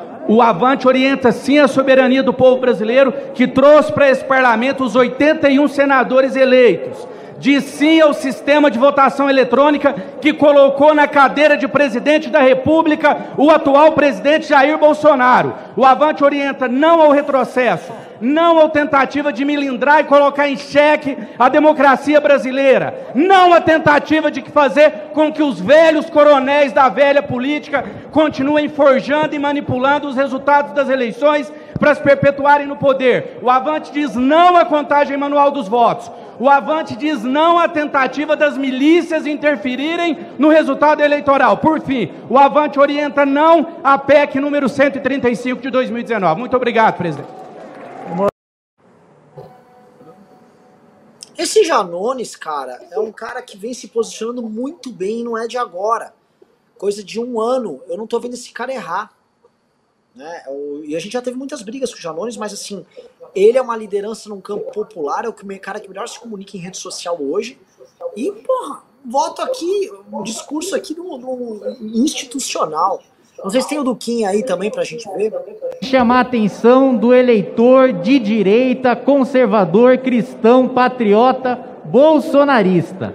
Neste exato momento, a Câmara Ai, dos Deputados tenta votar o voto impresso auditável e um grupo de deputados traidores não quer deixar que o plenário da Câmara dos Deputados vote o voto impresso e auditável nesse momento e, portanto, está votando contra a orientação e que a PEC vá a plenário e a votação nesse momento.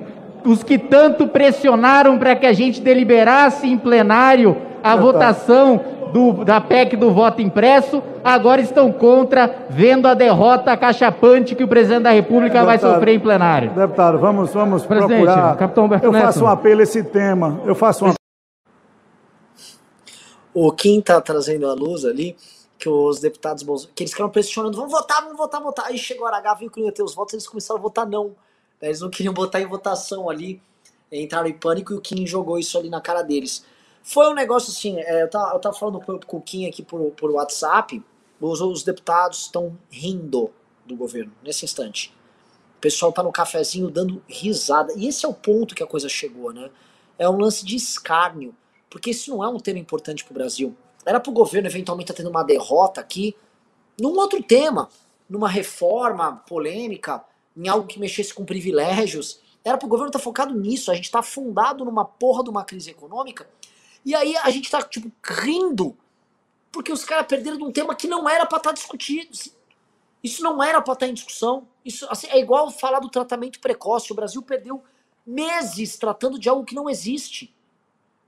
E esse é o aspecto uh, fictício do governo Bolsonaro que eu acho mais interessante, porque é um governo teatral, né? Um governo. Eles falam muito em narrativas, né? Qualquer bolsonarista, quando ele fala que algo é mentira, ele fala que isso, isso aí é uma narrativa.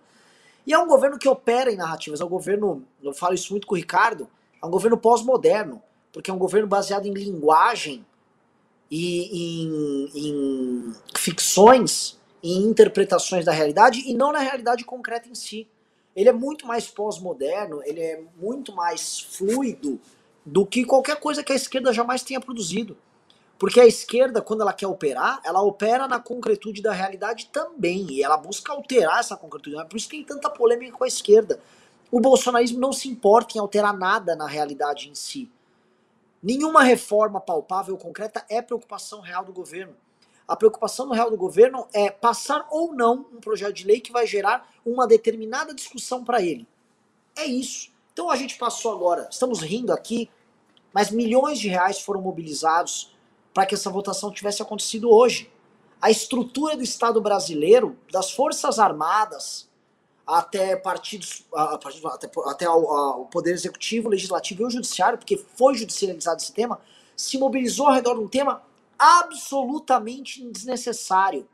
Dinheiro fluiu para conta de, de televisões e rádios, e vocês sabem do que eu estou falando, para que eles financiassem, para que se financiasse propaganda direta com influenciadores defendendo isso que é desnecessário.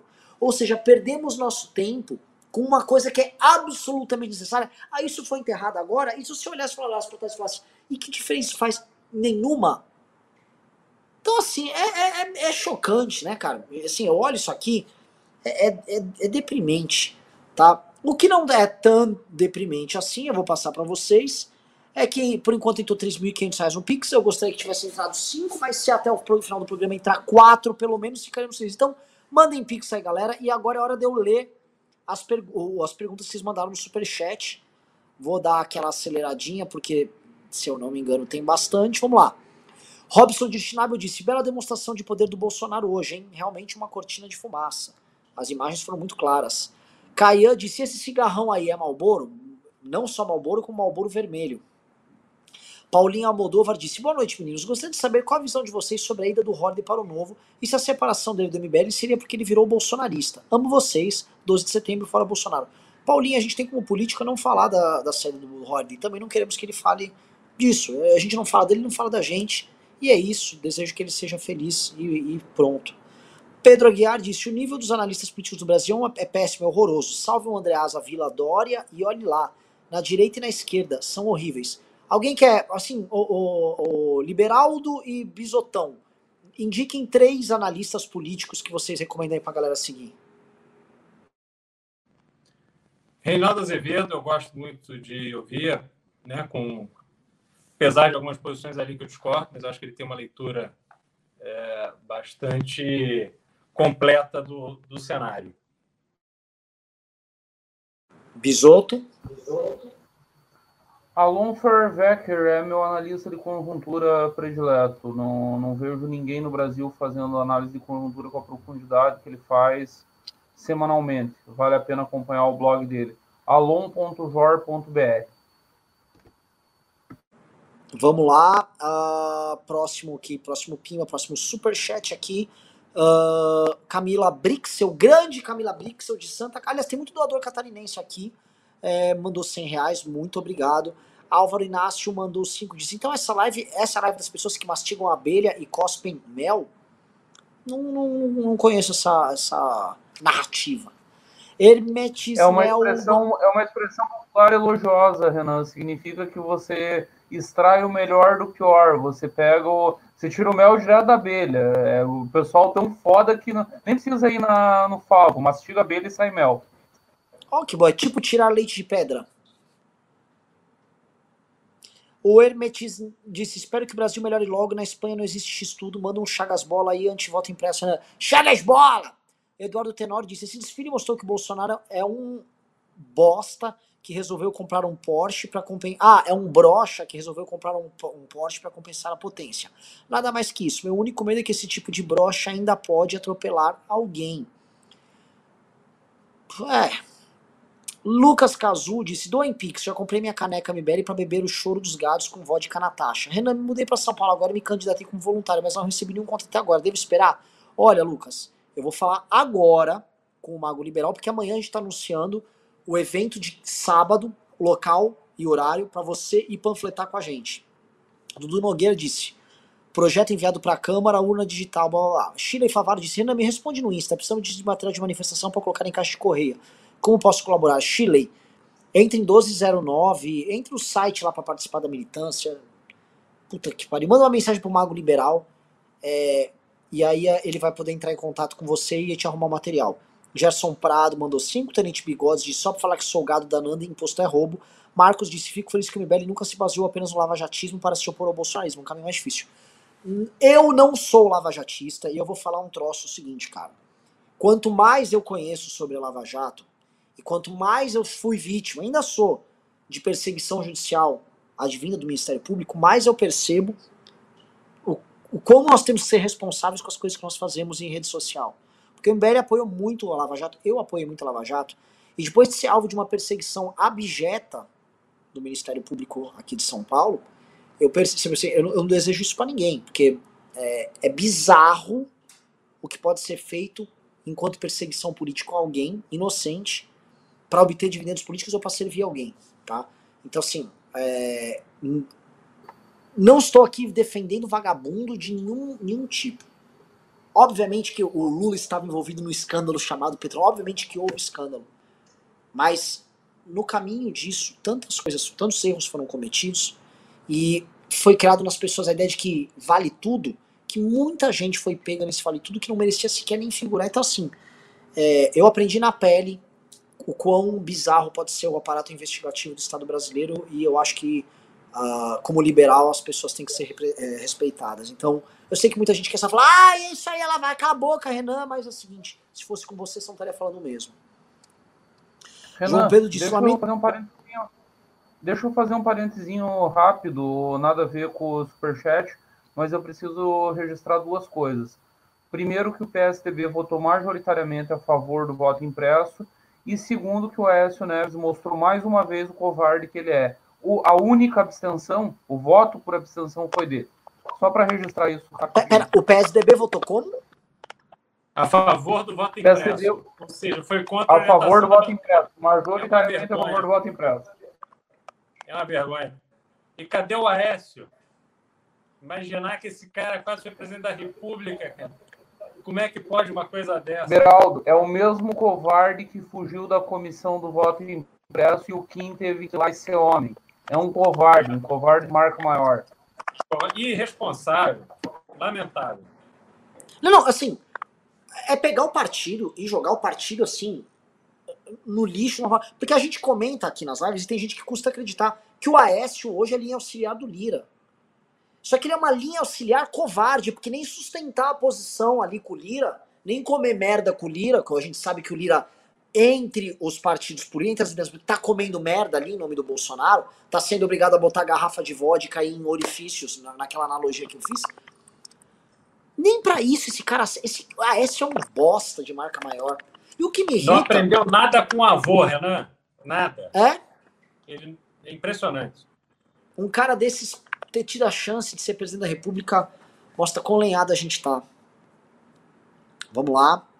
Uh, o próximo aqui. Uh, lamento que o Flávio Gordon esteja gado, gostei do livro dele. Gado. Rafael Soares mandou 20 dólares australianos disse: Hoje mostrou que o rei está nu. Sobre o sistema eleitoral, o sistema de lista fechada é uma merda. Ninguém sabe em quem você está votando de fato. Qual a proposta do MBL para uma reforma? Abraço de Sidney Austrália. O MBL, no nosso site, conforme deliberado em 2015, ele defende oficialmente o sistema de voto distrital misto, modelo alemão. Se for falar do voto para o parlamento. E eu acho, assim, muito defensável. Assim como eu acho o nosso voto proporcional de lista aberta, também bastante defensável. Tá? Eu acho que a gente teria grandes problemas com o voto distrital puro. Eu sou, hoje, contrário, Renan, ao voto distrital puro. Acho que acabaria com o voto de opinião. Acho que a representação parlamentar ia piorar demais. Mas aí é discussão para outro momento, Rafael. Bem, não sei qual a opinião de vocês. Quiserem comentar aí? Eu sou do distrital puro. É, eu acho que tem que ter uma maior proximidade do, do eleitor do eleito. Acho que esse é o grande desafio. Não dá para você votar em qualquer um. É por isso que eu defendo o distrital puro, Grau. É exatamente esse o princípio. É, é, a proximidade. É o eleitor poder cobrar o eleito e saber quem que é o eleito e por que, que ele votou e é ter oposição ao eleito no parlamento também, coisa que não existe hoje. É, é o princípio da, da, da proximidade. É isso que me atrai. Olha, eu vou. É que assim, a gente está com um programa muito extenso, mas eu vou falar uma coisa aqui que o Reinaldo me usou, falou esse termo uma vez, e eu repito ele que eu acho ele brilhante. Nós não fazemos leis para passar, galera. Nós não fazemos leis para um país imaginário. É para o Brasil. Ah, sim. Tá? Eu quero saber como é que esse sistema. Como é que eu elegeria o Kim nesse sistema? Entendeu? Para começar como é que nós teríamos eleitores de minorias e de votos de opinião?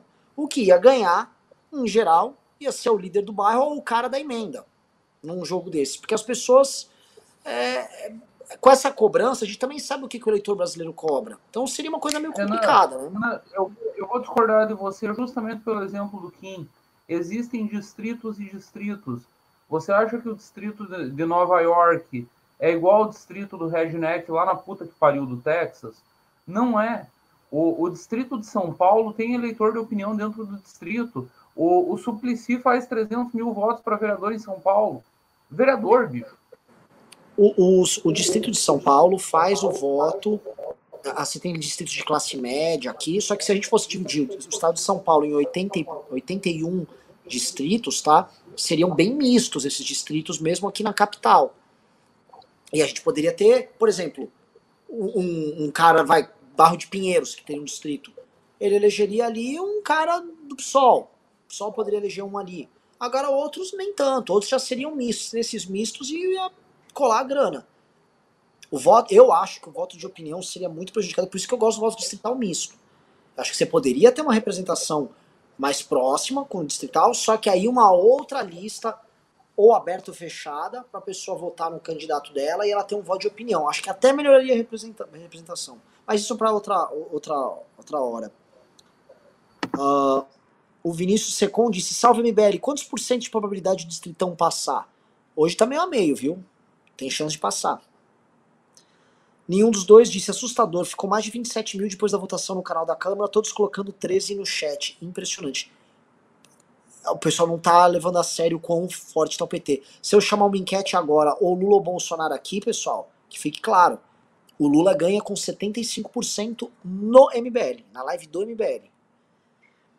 É, Rafael Thiago disse vai ter manifestação em Manaus, não sei. Tenente Bigode disse: se o Arthur reduzir o imposto em São Paulo, tem meu apoio. Aí eu pergunto, então, assim, até para finalizar aqui, né, uh, Beraldo, é, sobre o governo Arthur. Eu sei que então, vocês estão começando a construir o plano aí, né? É, o estado de São Paulo está tendo um superávit gigante e o Dória vai transformar esse superávit num programa de obras e construção que ele está investindo aqui, que também é o programa eleitoral dele. Então ele vai meter grana nisso. Eu, eu fico com a seguinte pergunta: o empresário paulista foi muito machucado é, nessa crise, inclusive para o estado de São Paulo também. Né? Não foi só para o governo federal. Só que não poderia ter sido uma parte desses quase 30 bilhões ser investido num programa de recuperação desses caras? Espera aí que voltou aqui. É, Para mim, eu acho que essa é a medida mais importante. Né? Você ter é, usar o dinheiro do Estado, tendo em vista o que a gente atravessou aqui, onde São Paulo, obviamente, por ser o Estado com maior atividade econômica, ele foi o que mais sofreu. Eu acho que era essencial você ter um programa a sério de apoio ao empresariado para que eles pudessem se recuperar de, de toda dessa confusão que causou na vida financeira nos negócios das empresas. Acho que esse era o passo mais importante. Agora, infelizmente, o que eu acho que a gente vai ver é esse dinheiro indo é, todo para as obras é, eleitoreiras, enfim, para esses movimentos aí que compõem a estratégia eleitoral do, de reeleição do governo estadual.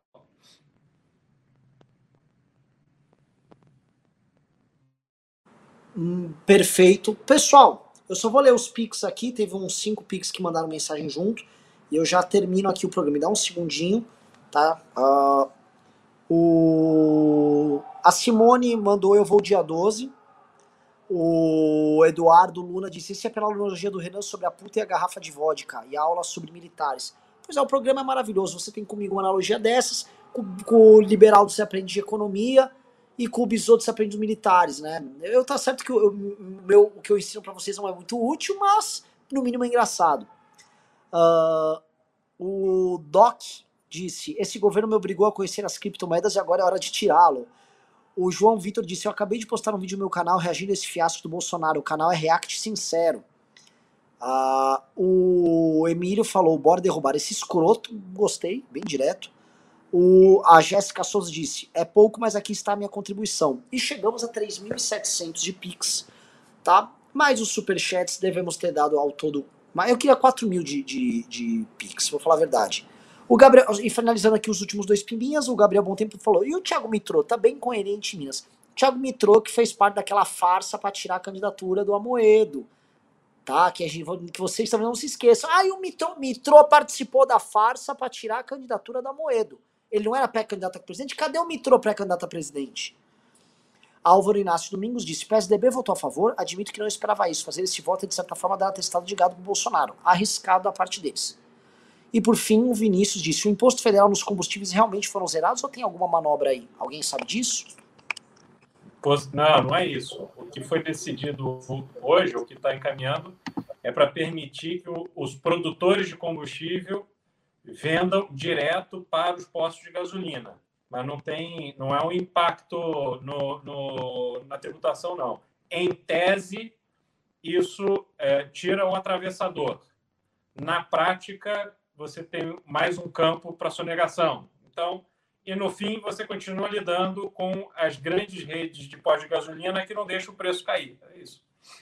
Deixa eu fazer uma pergunta, pessoal. Eu tô pensando assim, o pessoal tá até assim, tá curtindo o que a gente tá falando até de plano de governo do Arthur. Vocês topam? Eu vou pedir pro Heitor colocar no chat aqui. A gente criar um programa, pode ser uma live eventualmente de sábado, que chama Plano de Governo na live. A gente faz aqui no canal do MBL, que o Arthur é meio fresco no canal dele. E a gente chama todo mundo. Vem o Cristiano, vem o Renato, vem o Bisoto, vem, chama o Kim, o próprio Arthur vem aqui e a gente fica debatendo com vocês os planos e tal, e vai discutindo. Se, ó, não sei se botaram no chat aí, mas assim, digite um se você gosta da ideia e topa, mas se você assistiria, ou se dois, ah não, isso é chatão, não tô afim. Última coisa e o programa termina. Vamos ver aqui.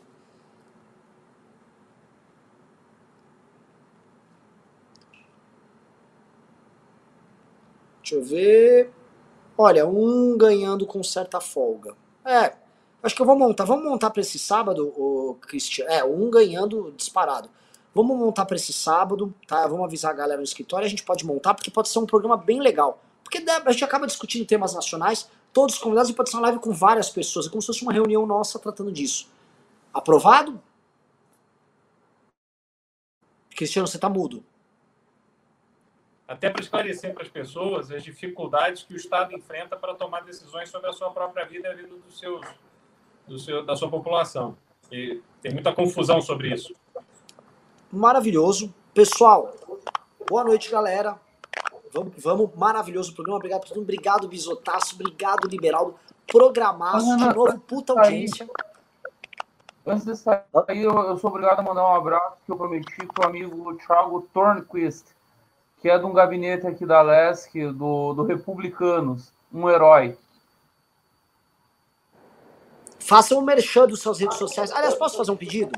Antes de vocês fazerem um merchan, quem tá aqui na live, eu vou fazer agora o merchan do Instagram.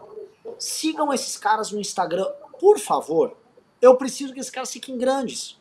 Preciso desses caras aqui, e esses caras têm o nosso pensamento, vocês precisam dar uma força. Sigam eles no Insta. Por favor, faz o merchan, Bisoto e, e, e Beraldo. Instagram, arroba Cristiano Beraldo BR. Twitter, CR Beraldo. Me sigam e vamos manter contato. Obrigado, pessoal. Instagram Edu Bisoto, Twitter Edu Bisoto. Edu Bisoto nos dois, com dois ter junto. E S. Valeu, galera. Boa noite. Agora fomos.